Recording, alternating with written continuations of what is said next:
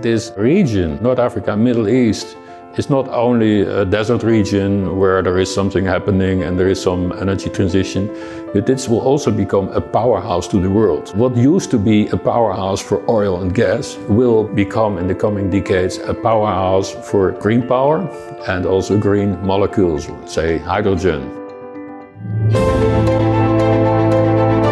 Welcome to Let's Talk Change. Human history is a long series of adaptations to disruptive change. The impact of innovation and scalability of today's technologies is powerful. They either deteriorate or improve living conditions on Earth. In this podcast series, we sit down with decision makers, innovators, experts, and visionaries to discuss how technologies, business innovations, policies, and improved communication can drive the change we need to amplify sustainable behavior in business and politics for the benefit of the people and the planet. My name is David Wortmann. Who has not heard about the idea of using the vast solar energy sources of the desert to power the world with clean energy? Paul van Son is probably the most experienced energy manager to talk about this vision. Ten years ago, he was the first managing director of the so called Desertec Industrial Initiative, DII, which then focused on exporting solar energy from the desert of North Africa and the Middle East to Europe. Five years ago, DII refocused its effort to enable solar and wind projects for local energy consumption in North Africa and the Middle East. Today, DII has reinvented itself once again. And instead of exporting kilowatt hours, DII is now enabling the export of molecules from renewable energy to Europe hydrogen. I have talked with Paul van Son, now president of DII, about 10 years of learnings from one of the most promising industrial initiatives the last couple of decades. What has really been achieved? What is Desertec working on today? And why he thinks the new focus on green hydrogen is important for the global energy transition. Enjoy and please make sure you subscribe to our podcast. We are sitting here together with Paul van Son. He's the author of Emission Free Energy from the Desert. And uh, he has written this book for a very good reason because he has been the initiator and the long term managing director of the so called Desertec Industrial Initiative. And this is a topic we will talk about today.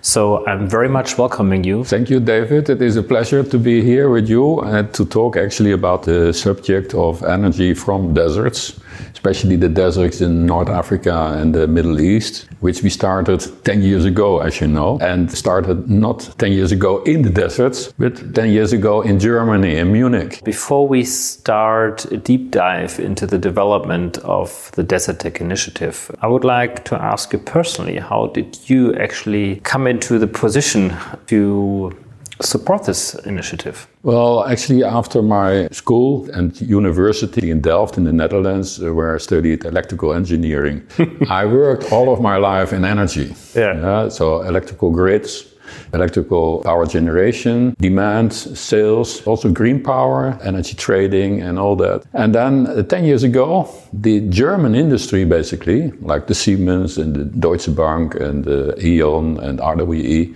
they asked me to run this project or this big thing Desertec. And they said, well, let's try to create conditions in North Africa, Middle East for renewable energy. Basically, in those days, it was about solar thermal. How did they come up with that idea? I mean, it is not normal that uh, big industrial corporations together come up with an idea, in particular 10 years ago, uh, saying, well, let's revolutionize the energy world. It was just after the big uh, financial crisis. So there was a lot of depression, lack of perspectives and vision about the future. But at the same time, there were also uh, ideas that would create perspectives. And this was ideas like people like Gerhard Knies and scientists that said, well, look at the deserts of this world where there is so much sunshine. This energy can be used for the whole world. Companies like Munich Re in Munich, Siemens, but also others, they said, well, this is also a business opportunity. So they wanted to connect this business opportunity with sustainability, with a good perspective for the future in the sense of society. The whole idea of Desertec actually was born in the scientific community, I believe, uh, with the German aerospace industry. What were the objectives of the industry to take up this idea and to follow this idea? Well, at the very beginning, like say, it started maybe 20 and even longer time ago. As you say correctly, there was a scientific world that took this, but also some political leaders like Prince uh, uh, Hassan in, in Jordania and, and the King of Morocco. These kind of visionary leaders, they picked this idea up as well. And then the industry in Germany, as I said, well, recognized that this was a business opportunity. And at the very beginning, it was very much concentrated on one technology, solar thermal.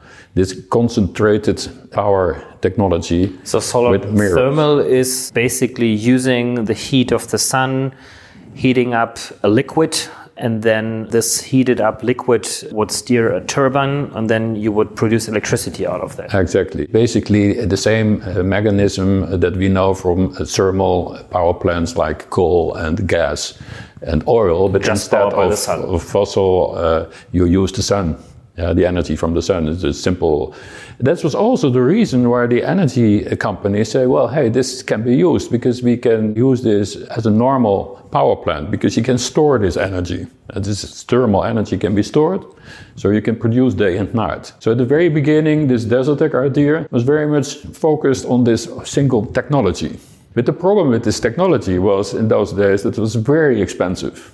So that also created a lot of tension of course, many say, well, this is so expensive, it needs a lot of subsidy, and why should we bring subsidy money from countries to the deserts? Yeah, people were making jokes like putting this money in the sand. But it was a starting point. Companies, but also governments, especially the German government, they really thought 10 years ago, this is a good idea, let's go for it, let's try. And then we started the beginnings of building up a team gathering a lot of industrial companies, having talks to the, the governments, not only the, the, German government, of course, but especially the governments in North Africa and Middle East, and all the institutions that are around to find out like what, what, what makes sense. We teamed up with uh, Fraunhofer Gesellschaft, for instance. They did a lot of studies to really find out what is possible, what makes sense.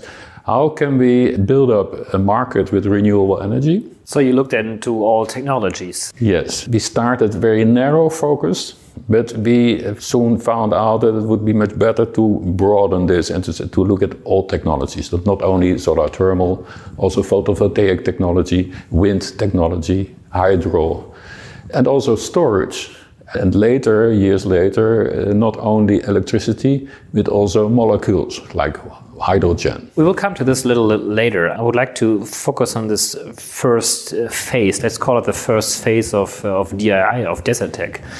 I think you probably could call it a big success in itself to bring all of these big corporations together. And I think back then they even made the announcement of 400 billion euros uh, of investments. Uh, and I think this really has changed the mindset of many, many people around the globe, not yeah, just here yeah, in Europe or in the Middle East, but I think really around the globe as well that renewables is really something serious. It's not some small photovoltaic technology, but this is really something where you can produce electricity large scale and potentially also fuel a whole region with that. I think just this story was probably a big success in the beginning and helped you to gather all these uh, great partners. Absolutely. I think it was a historic moment that we came with this big idea that big companies, the DAX, Uh, listed companies in Germany in those days, it was considered the best you can get. And they said, We are going to do this. And that's changed the world because in one day or overnight, this was something decent, feasible. So before, there was no renewable energy in North Africa and Middle East, maybe a little bit of hydrogen, of hydropower in Egypt and some windmills, but nothing more than that. And very, very soon thereafter, these countries also were getting curious, like, is this something we can use? And as I said, some leaders in these countries, like in uh, Morocco and, and in Jordan and in the UAE, they picked this up And they became aware that this was something for their future. You have not only looked into different technologies, you also have looked into the question whether the energy should be used in the Middle East or transported through large power cables to Europe. So, what was uh, the rationale behind this, and what was the conclusion at the end of the day? Initially, the idea was very simple. Everyone thought, well, this is a great idea to bring this electricity from the deserts where nobody is living, so to say, to Europe. But first of all, there are many people living. There are hundreds of millions uh, people living in uh, deserts in the North Africa, Middle East, and Turkey. I think in total is about 500 million, as much as in Europe. Also, the, initially, the idea to bring this physical power to Europe to be able to invest, to pay for this. But the problem was that Europe, in the last 10 years, the electrical power, uh, there was no, no, no need, there was no shortage. The prices of electrical power was very, were very low, so there was no rationale to transport electricity from North Africa to Europe. In Europe, uh, we had a pretty, let's say, stable energy market. There was no rising energy demand because uh, the population wasn't going up. There were and still are a lot of initiatives for energy efficiency in place as well. Yeah, yeah. So the economic growth is not really depending on energy growth this was and still is different yeah, yeah. to the Middle East, where yeah. you have a growing population, exactly. a growing economy. So you really have a growing need of energy, opposed to Europe, where you would have more a replacement of fossil and nuclear energy through solar. In the Middle East, it's really additional energy. You say this correctly that we learned more about North Africa, about the population, about their needs, the really intrinsic perspectives for these people. Actually, it is about uh, the energy that they need, and the energy should be renewable as well to these population. And also, there should be jobs, local jobs, and factories. So that's what we all learned, and more and more our focus changed from bringing this electricity to Europe to taking care that this energy would be, in the first place, produced locally and also consumed locally.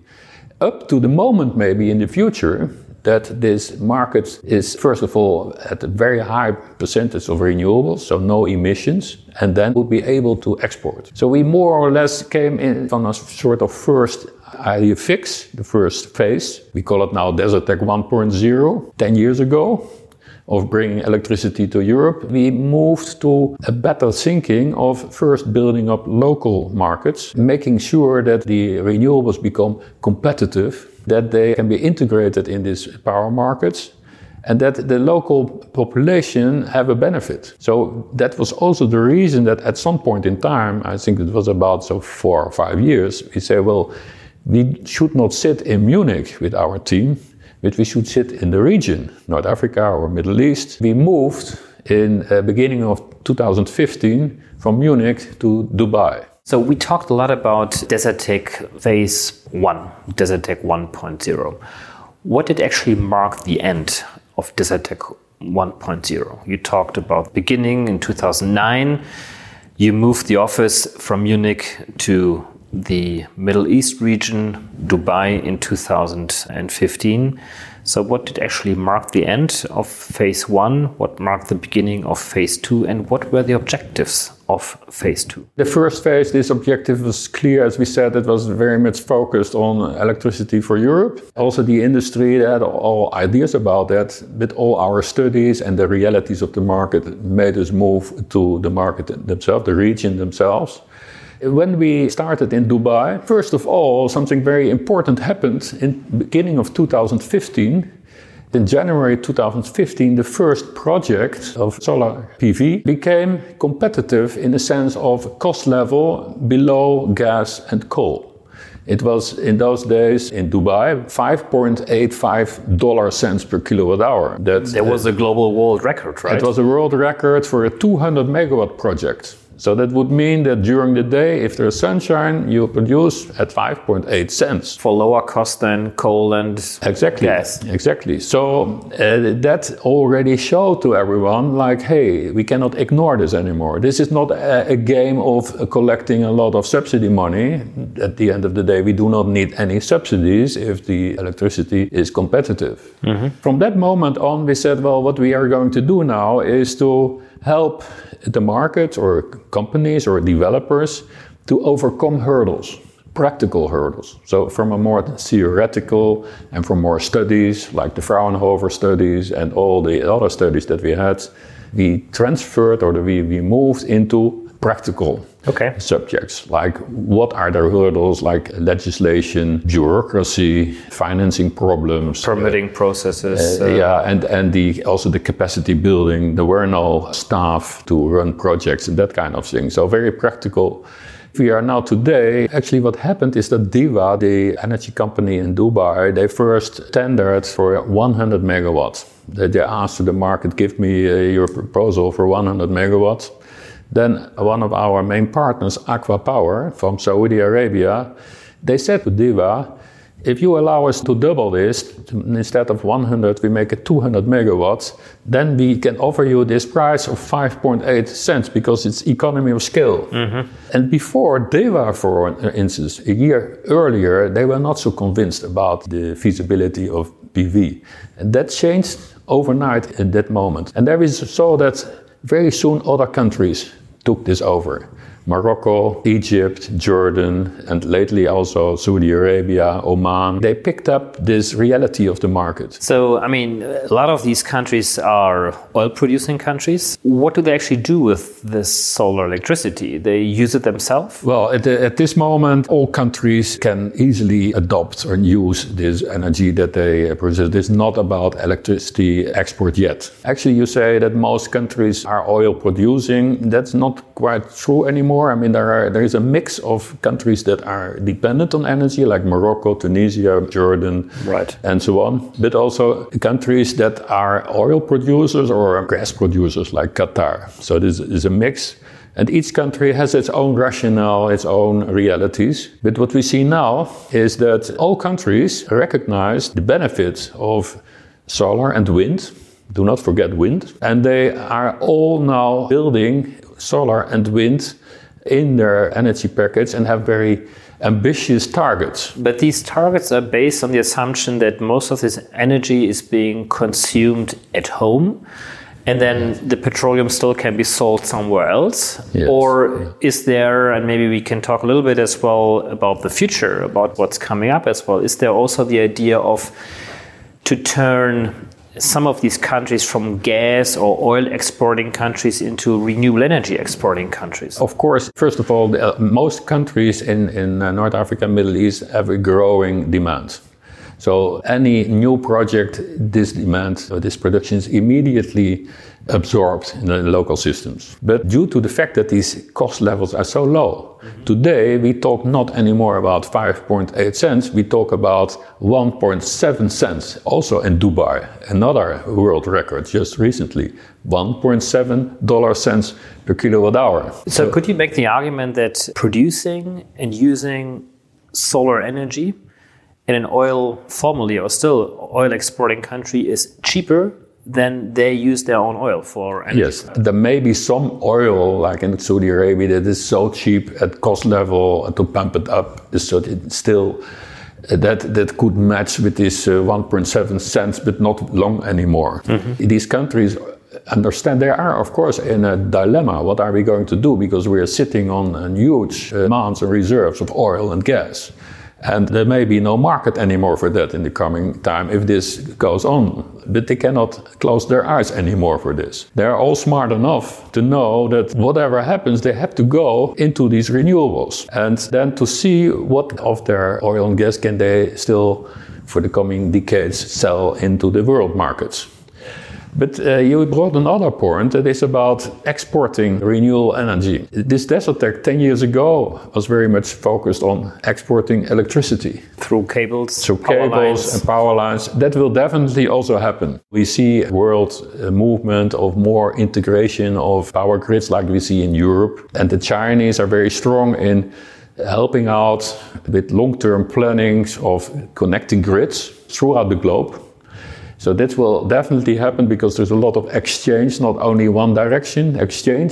So if there is some hour sunshine in area A and dark in area B, then you can produce, bring power from A to B, that kind of thing. Or if there's wind in the north and, no wind in the south, you can also mm-hmm. transfer this energy. But this power uh, connection is not the only thing. The next thing, what we are also facing now, and we are heavily helping the industry to develop the so-called green molecules.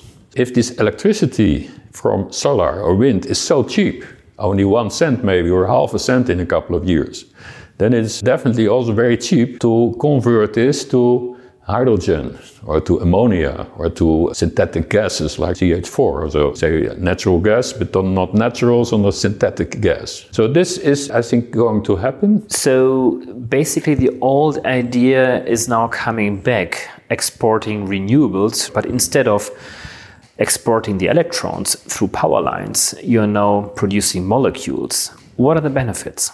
The great benefit is the storability and the transportation. The transportation cost of, say, hydrogen, if we are able to do this through pipelines, it can be done through uh, ships. These costs are a factor 6 to 10 lower than uh, transporting electricity.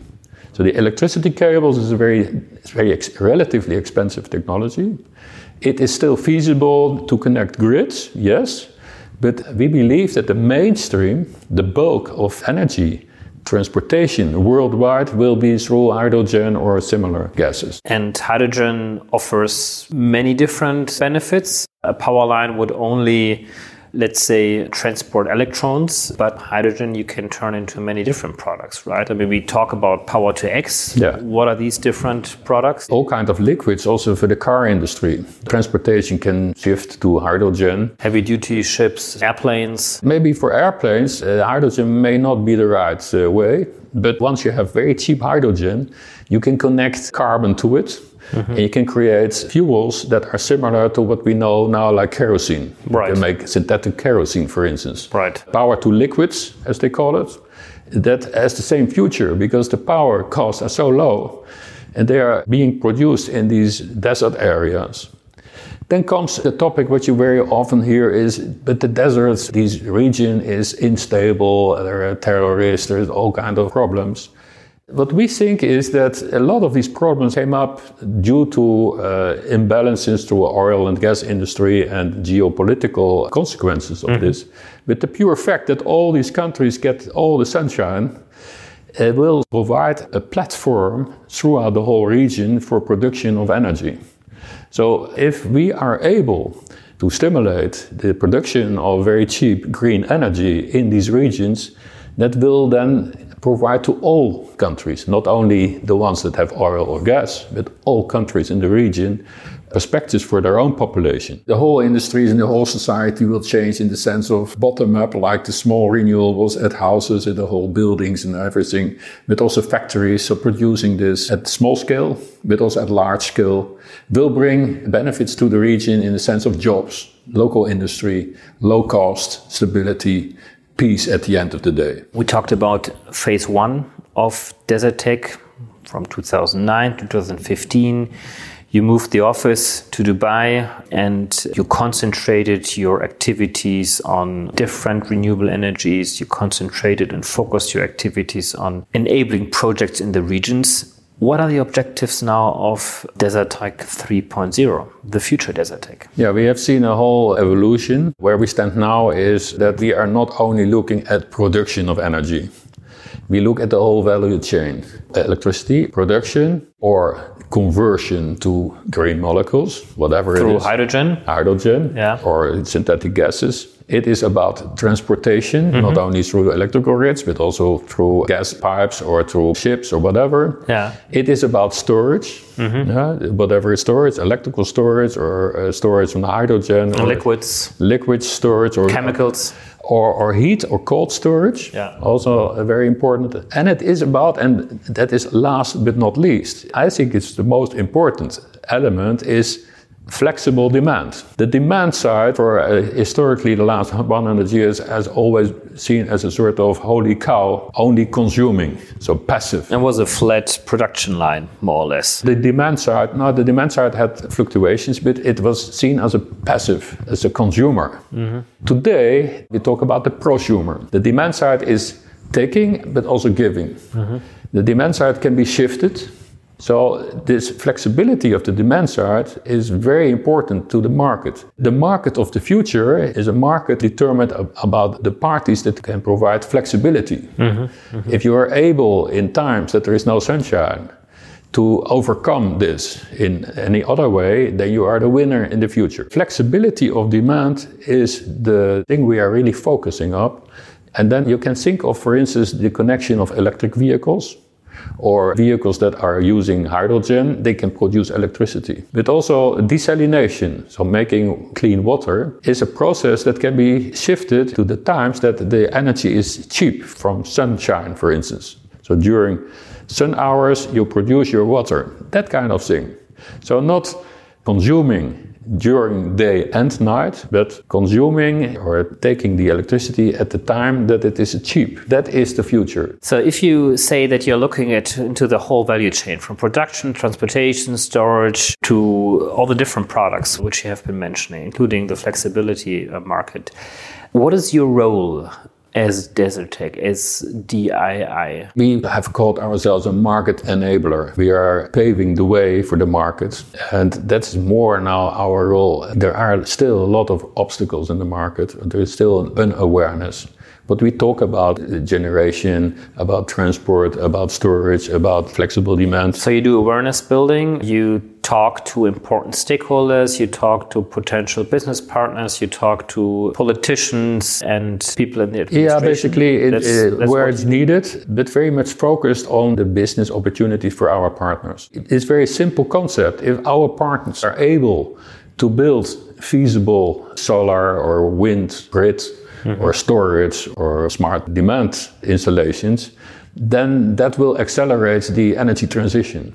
So we look at where are the hurdles, what's the awareness of our partners for this. And if these hurdles are an awareness in their environment, we can do something together with them. Mm-hmm. For instance, conferences or workshops where we bring the public and the mm-hmm. private sector together.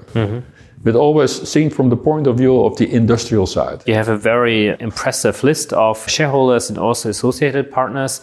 Are you still open for new partners and shareholders? Of course, I mean, it would be lovely to have more powers from all over the world. Actually, we in 10 years' time, we shifted a little bit from the German basis that we had. A lot of these partners, sometimes they did not continue as a partner with us, but most of them could be replaced by international partners.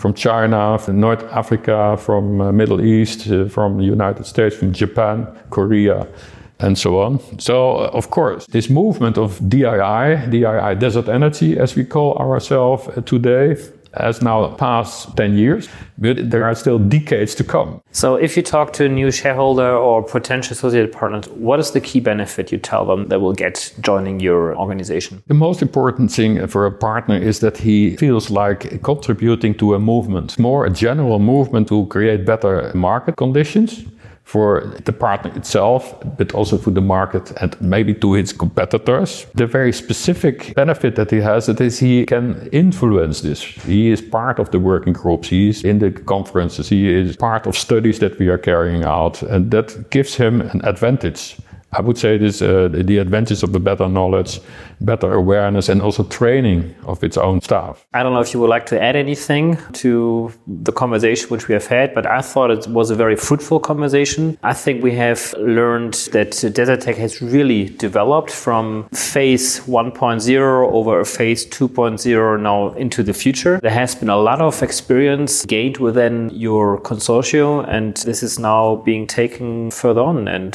to the benefit of the people, to the benefit of the MENA region, but also globally in Europe. And uh, thank you very much for this very inspiring discussion. And uh, we will stay close to that and probably come back to you and uh, ask some more questions in a few years. Thank you very much, David. Yeah, it was a pleasure to uh, be here. And I hope that we could also make clear to everyone that this region, North Africa, Middle East, is not only a desert region where there is something happening and there is some energy transition, but this will also become a powerhouse to the world. What used to be a powerhouse for oil and gas will become in the coming decades a powerhouse for green power and also green molecules, say hydrogen and so on. That will be a fantastic but also realistic vision to do because we are within the process already turning this region to a green electricity and power region. Exactly. Thank you very much. Thank you, David.